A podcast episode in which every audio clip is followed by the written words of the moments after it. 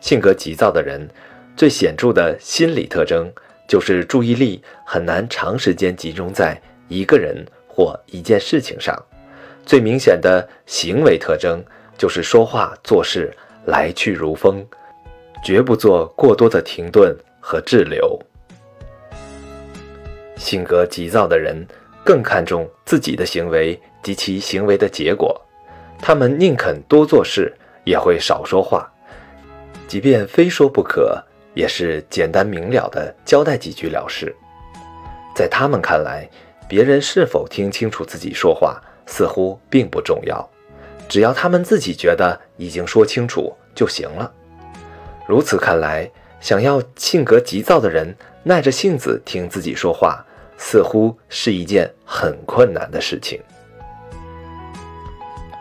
通常情况下，性格急躁的人注意力难以长时间的集中，容易分散和转移。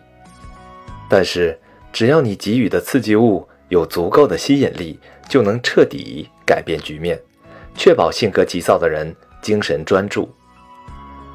所以，和性格急躁的人说话，事先要有足够充分的准备，要认真分析对方的性格特征和爱好倾向，精心组织自己要说的语言，巧妙设计自己的说话方式和内容，力求迅速吸引对方的注意力，并让对方欲罢不能。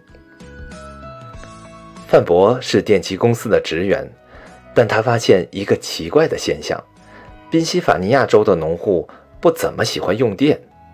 他的同事也告诉他：“哎，这些农户非常精明，根本不愿意用电。”于是范博决定亲自上门去调查。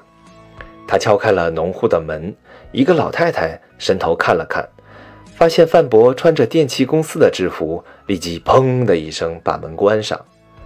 范博再次敲开了门，然后对老太太说：“哦，您好，我可不是来向您推销的，我是来买鸡蛋的。”听了这句话，急躁的老人变得温和。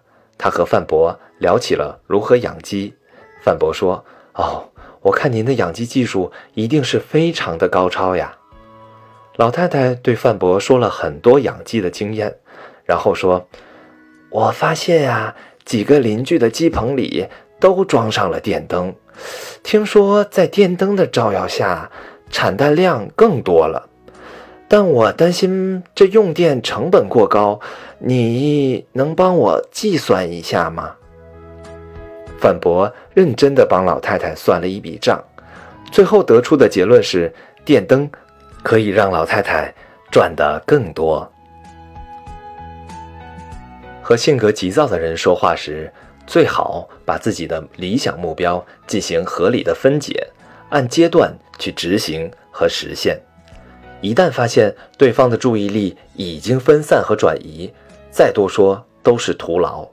最好适时打住，再约下次见面和商谈的时间地点。和性格急躁的人说话，在特殊情况下也可以采取以柔克刚的策略。比如，当保险推销员找到一个潜在的大客户，但对方是一个性格急躁的人，这种情况下，一次或几次拜访都未必能够成功，放弃却又可惜。可行的办法就是在不影响双方正常工作和生活的情况下，只要有机会。只要有时间，就出现在对方的面前，就向对方推荐自己的产品。想必在持之以恒之后，总会迎来成功的时刻。和性格急躁的人说话，在有充分把握的准备之后，也可以采取以急制急的策略。比如，你的计划或建议对对方真的很重要，对方也能充分认识到这一点。